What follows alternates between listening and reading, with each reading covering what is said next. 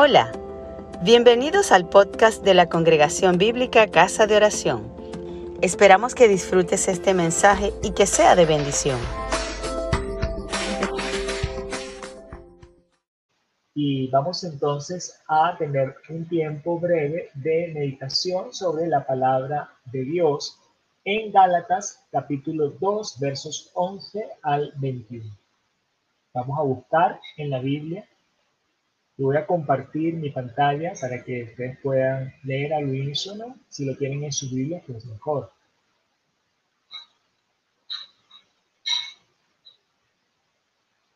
Gálatas 2, del 11 al 21, leemos en el nombre del Padre, del Hijo y del Espíritu Santo. Amén. Pero cuando Pedro vino a Antioquía, le resistí cara a cara porque era de condenar, pues antes que viniesen algunos de parte de Jacobo, comía con los gentiles pero después que vinieron se retraía y se apartaba porque tenía miedo de lo de la circuncisión. Y en su simulación participaban también otros judíos de tal manera que aún Bernabé fue también arrastrado por la hipocresía de ellos, pero cuando vi que no andaban rectamente conforme a la verdad del evangelio, dije a Pedro delante de todos, si tú siendo judío vives como los gentiles y no como judío, ¿por qué obligas a los gentiles a judaizar?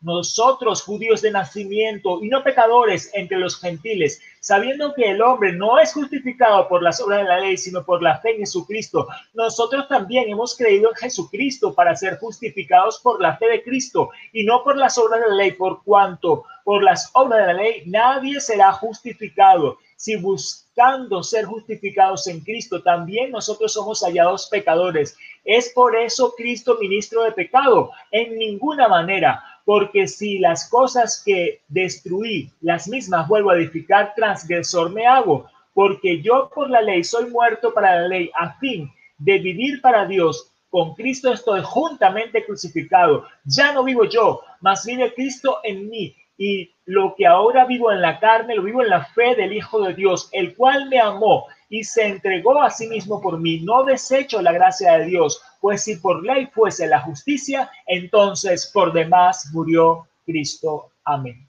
Amén.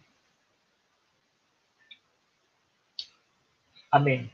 Recordemos que eh, el primero en llevar el Evangelio a los gentiles fue Pedro, antes que Pablo. Hay un pasaje que tenemos en la palabra donde Pedro es movido a llevar el Evangelio a Cornelio. Y allí, en el libro de los Hechos, el capítulo 10, se abre la puerta de la predicación a los gentiles. Fue una visión maravillosa donde Dios le dijo a Pedro, lo que yo he santificado, no lo llames tú inmundo.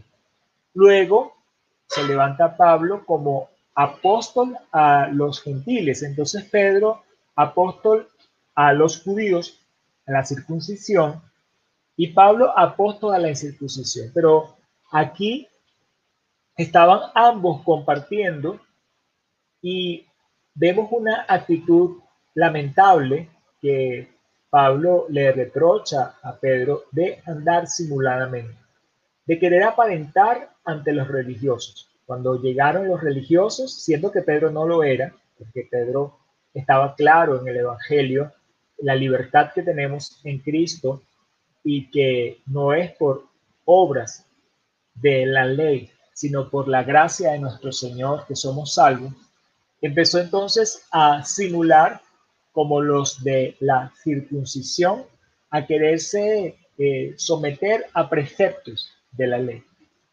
Mis amados, es muy importante que nosotros recordemos esto. No podemos caer de la grasa.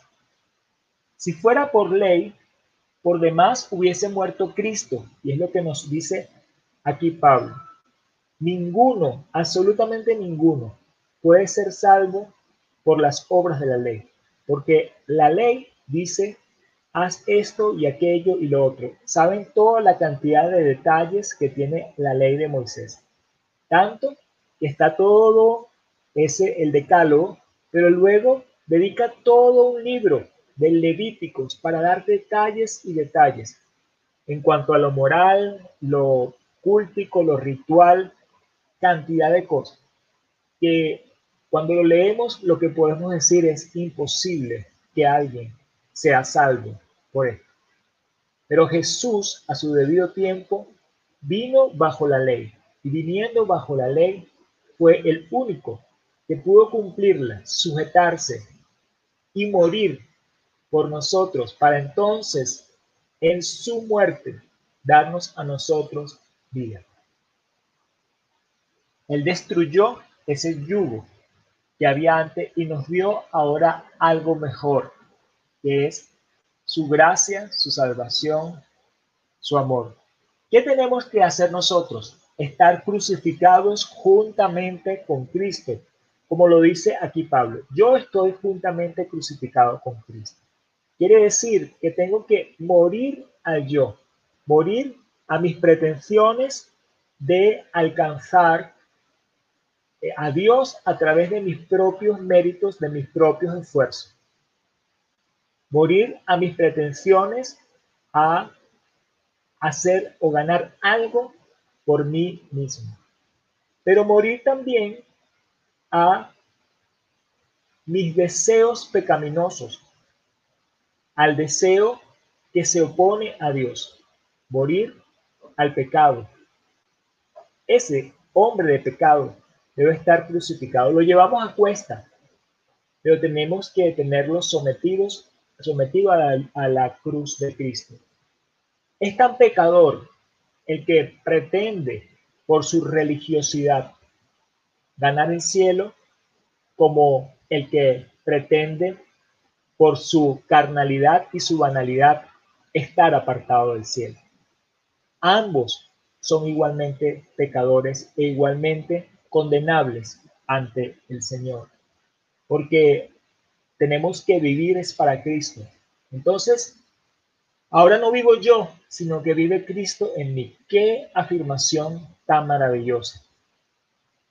Quiere decir que yo no estoy ya para hacer mi propia voluntad, para buscar mis propios méritos, para buscar el realce de mi nombre o cumplir mis apetitos. No vivo yo, sino que vive Cristo. Estoy es para que Él sea exaltado, aunque yo muera, aunque yo tenga que sacrificarme, aunque tenga que postergar mis propios planes, mis propios deseos, porque Él me amó y se entregó a sí mismo.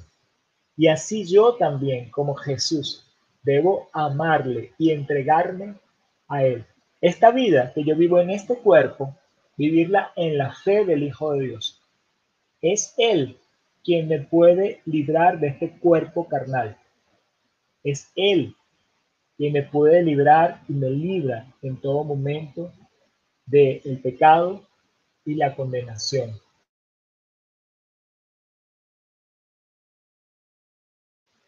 Crucificados juntamente con Cristo sin merecer nada, pero teniéndolo todo, al tenerlo. Gracias por escucharnos. Si te gustó, compártelo con tus amigos.